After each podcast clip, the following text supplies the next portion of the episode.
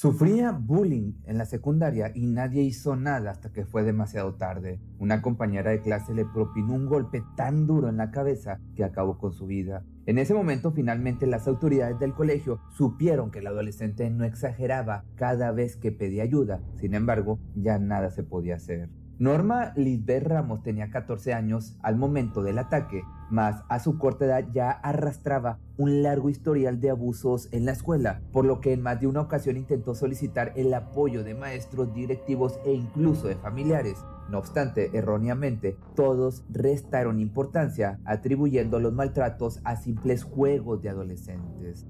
Desde la primaria sufría mucho bullying por su color era pues algo muy, pues algo feo, ¿no? Créeme. Y pues ella me contaba que pues ella quería ser enfermera, ella desde que iba conmigo pues yo le cedí mi mano, era, era una de mis mejores amigas en la primaria. Lamentablemente pues me cambiaron de año, fue conmigo nada más tercero y cuarto y de ahí ya no volví a saber nada de ella. Como este existen otros testimonios que relatan los terribles días que Norma pasaba en la escuela. Desde primaria se convirtió en blanco de los más abusivos de clase y pasó de ser una niña risueña, amable y servicial a convertirse en un poco más introvertida, solitaria y de pocos amigos. El patio del colegio se había convertido en un campo de guerra cuyo ambiente solo empeoró una vez que pasó a la secundaria. Residiendo en Teotihuacán, Estado de México, fue inscrita en la Escuela Secundaria Oficial 0518 sin saber que ahí conocería el mismísimo infierno. Primer y segundo año pasaron de igual manera, siendo víctima de las burlas de los demás estudiantes. Norma era señalada por su color de piel, por su cabello y por ser bonita, según afirmó su madre, quien para evitar problemas le dio el consejo que terminó por sepultar la última pizca de esperanza de la chica para que su martirio finalizara. No seas grosera y ve con tus maestros. Esas palabras solo prolongaron el silencio del adolescente, callando una y otra vez cada que recibía un insulto, un maltrato físico, psicológico y o incluso emocional. Me dijo que, que los, los compañeros le hacían bullying porque por el color de mi hija, porque tenía sus caireles, porque era bonita mi hija a lo mejor por eso le hacían muchas cosas. Mi hija fue muy callada. Ella no, porque yo la aconsejaba a mi hija que no fuera grosera, cualquier cosa que le dijera a la maestra. Pero al parecer ninguno de los maestros del plantel tomó la responsabilidad de averiguar qué estaba pasando entre el alumnado, especialmente con una chica llamada Azahara Aileen Martínez, compañera de Norma y cabecilla del grupo encargado de ejercer el constante abuso. Aileen ya se había hecho de su fama de chica mala, se paseaba por los pasillos señalando a quien le apetecía. Quizá tenía algunos blancos con quienes desfogaba sus arranques de violencia, pero en Norma encontró un gusto sumamente retorcido por agredirla. Era muy común ver al par de adolescentes haciendo el papel de víctima y verdugo, siendo el centro de atención de los demás compañeros quienes, contrario a intervenir para darle un alto a esta situación, aplaudían la acción de la agresora. En medio de las discusiones se escuchaban comentarios al aire que alentaban a la chica a seguir molestando a su compañera, dejando a la el desprecio infundado que la mayoría sentía hacia Norma. Como muy, burlona y se, sentía aquí en la, en la secundaria y así. Y pues sí, le gustaba como burlarse de las demás niñas por su físico y todo eso. Difícilmente se podría encontrar a alguien que hablara bien de la joven. Con su actitud, ella misma se había encargado de generar esas opiniones que al final terminaron por señalarla como la culpable de que su compañera perdiera la vida. Amigos de clase, vecinos, todos coincidían en una cosa. Pues se veía tranquila, pero si era, pues, este, pues, ¿cómo le puedo decir? Era desmadrosa o algo así. A veces. Pues que sí era peleonera, a lo que llegué a escuchar yo. Se dice que la personalidad de esta niña solo era el resultado de los maltratos que sufría en casa. De alguna manera sus padres le habían enseñado a que esa era la única forma de solucionar los problemas, por lo que los gritos y los manotazos hicieron algo muy normal para ella. Por razones que solo Asahara conoce, puso a su compañera Norma bajo estricta vigilancia era su distracción, su desfogue de ira o su retorcida manera de gritar auxilio, de que necesitaba urgentemente ayuda profesional para canalizar de otra manera ese rencor tan arraigado en su personalidad. Desgraciadamente, la problemática adolescente se convirtió en una especie de líder en su grupo de amigas, jovencitas que al igual que ella se divertían mediante bromas muy pesadas a costa del sufrimiento o el malestar de los demás. Ella era como la más agresiva y tenía muchos amigos que igual eran así. La mayoría de aquí son así.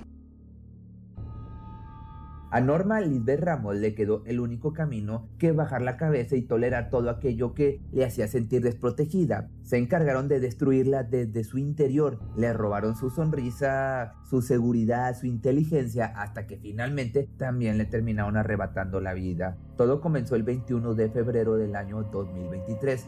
Ese día, la hora fallecida despertó para enfrentarse a lo que sería su último día de clases. Quizá no tenía mucho deseo en acudir porque sabía lo que le esperaba. Apenas era martes, veía el fin de semana a distancia suficiente como para martirizarse a sí misma con sus pensamientos desgarradores sobre qué le harían hoy en la escuela. Cuando llegó al aula, todo parecía normal, cada grupo de amigos en sus asuntos, haciendo alguna tarea pendiente, platicando, simplemente esperando a que terminara el día para regresar a casa. Naturalmente, no podía faltar la presencia de Asahara y su séquito, quienes apenas miraban a Norma y se abalanzaban sobre ella con comentarios hirientes, balones de cabello, burlas y demás. Pero ese día habría algo diferente. La chica acostumbrada al bullying no podría escaparse esta vez siguiendo el consejo de su madre. No seas grosera, era lo que recordaba el adolescente. Sin embargo, sus compañeros le pusieron un ultimátum. Debía pactar con la líder del grupo una pelea callejera al salir de la escuela esto con el propósito de ganarse el respeto que no se le había dado hasta ese momento. La estudiante, siendo una chica tan introvertida y retraída, evidentemente no quería dar un sí como respuesta, mas la insistencia de quienes la retaban fue mucho más allá de un simple de una simple pregunta, la cual en realidad no era una pregunta, sino una orden. Para cuando sonó la campana, el rumor de la pelea ya se había esparcido por todas las aulas. Parecía bastante familiar terminar el día escolar con este tipo de actividad violenta, solo que en esta ocasión alguien perdería la vida en consecuencia.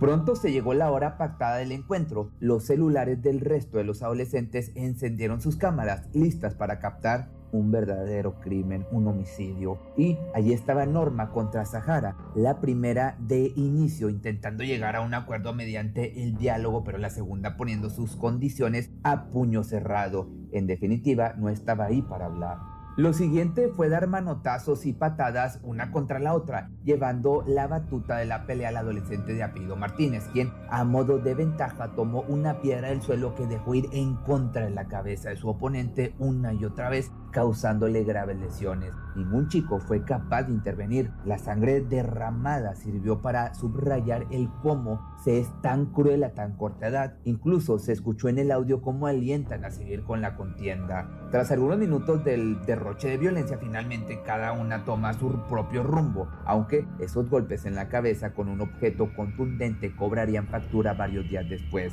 Cuando pudo ponerse de pie, llegó a casa luciendo un aspecto sumamente impresionante para su madre, a la que le preguntó qué le había pasado, en un estado completamente de shock. Era la viva prueba de que seguir ignorando la situación traería consecuencias más graves. La reprimenda, una simple suspensión de varios días. La directora tomó cartas en el asunto, tomó cartas en el asunto entre comillas, porque fue muy ligera enviando a las dos alumnas a casa durante el periodo del 22 de febrero hasta el 21 de marzo. Les facilitó la realización de los exámenes correspondientes a ese periodo y se tenía la errónea idea de que una vez de regreso al plantel todo iba a mejorar. Lo siguiente fue cumplir con el plan de castigo. Norma fue atendida por el personal médico y se le dio de alta con la indicación de que ya podía hacer su vida normal, que presuntamente no había consecuencia más allá del dolor físico. Posteriormente todo marchaba con normalidad hasta que el 6 de marzo Norma fue víctima de una serie de desmayos inexplicables. Sufría dolores de cabeza, vómito y malestar en general, por lo que de inmediato la llevaron a consultar. No obstante, el diagnóstico de guardar reposo no fue de mucha ayuda ya que luego de un desmayo al interior de la casa ya no volvió a ponerse en pie nunca más. Ahí estaba la peor consecuencia de aquella pelea sin sentido, su prematuro fallecimiento. Ese terrible suceso despertó la indignación de todos los habitantes de Teotihuacán, puesto que la causa del deceso emitida por las autoridades forenses puso sobre la mesa la palabra homicidio, muerte por traumatismo craneocefálico, ocasionado por un fuerte golpe con un objeto contundente. La culpable era Azahara Eileen Martínez y había videos de material audiovisual que lo probaban.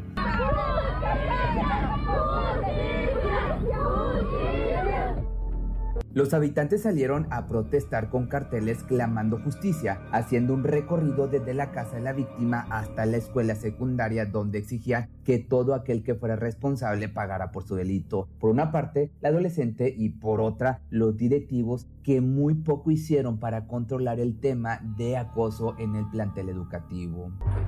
Lo, que me lleva pues más tranquilidad de que ya, ya no va a laborar esa, esa maestra que no tomó medidas. Fue lo que declaró su hermano con respecto a la directora de nombre Elizabeth Hernández, quien fue destituida de su cargo. Ya para el 15 de marzo del año 2023 ya se estaba dando el último adiós a Norma en un triste funeral que se realizó en el Panteón Municipal ubicado en la colonia Nueva Evangelista. Mientras que por otro lado, la carpeta de investigación seguía su curso para saber cómo se procedería en contra de la única sospechosa. Las protestas no cesaron y los investigadores tenían la presión de la opinión pública que afortunadamente no guardó silencio. Justicia para Norma era lo que se gritaba una y otra vez hasta ver algunos resultados. Con la entonces directora destituida, la atención se centraba en la chica en Azahara cuyos familiares la apoyaron ayudándola a mantener un bajo perfil, eliminando redes sociales e incluso cambiándose de domicilio. Más adelante, tanto su madre como ella fueron captadas tratando de huir a Estados Unidos, con el video de la pelea haciéndose cada día más viral y la noticia del fallecimiento de la víctima, sabían que debían hacer algo al respecto para huir de la justicia, pero por fortuna las autoridades las interceptaron a tiempo. Con la joven puesta bajo custodia, no quedó más que trasladarla a un lugar llamado Quinta del Bosque, ubicado en el Estado de México, donde otros adolescentes igual de problemáticos con cargos de delitos graves cumplían alguna sentencia. Finalmente se le imputó el cargo de homicidio calificado, por el que hasta ahora, en su situación judicial, se estipulan tres años recluida en el centro para adolescentes antes mencionado. Aquí la pregunta es, ¿será justa esta condena? Sin duda la sentencia sería mucho más severa si se tratase de un adulto, pero al ser menor de edad, las leyes aún la protegen sea cual haya sido su delito. Pero pues entonces, ¿qué opinas al respecto? ¿Crees que es suficiente? Déjame aquí abajo tus comentarios y nos vemos el día de mañana en un nuevo video.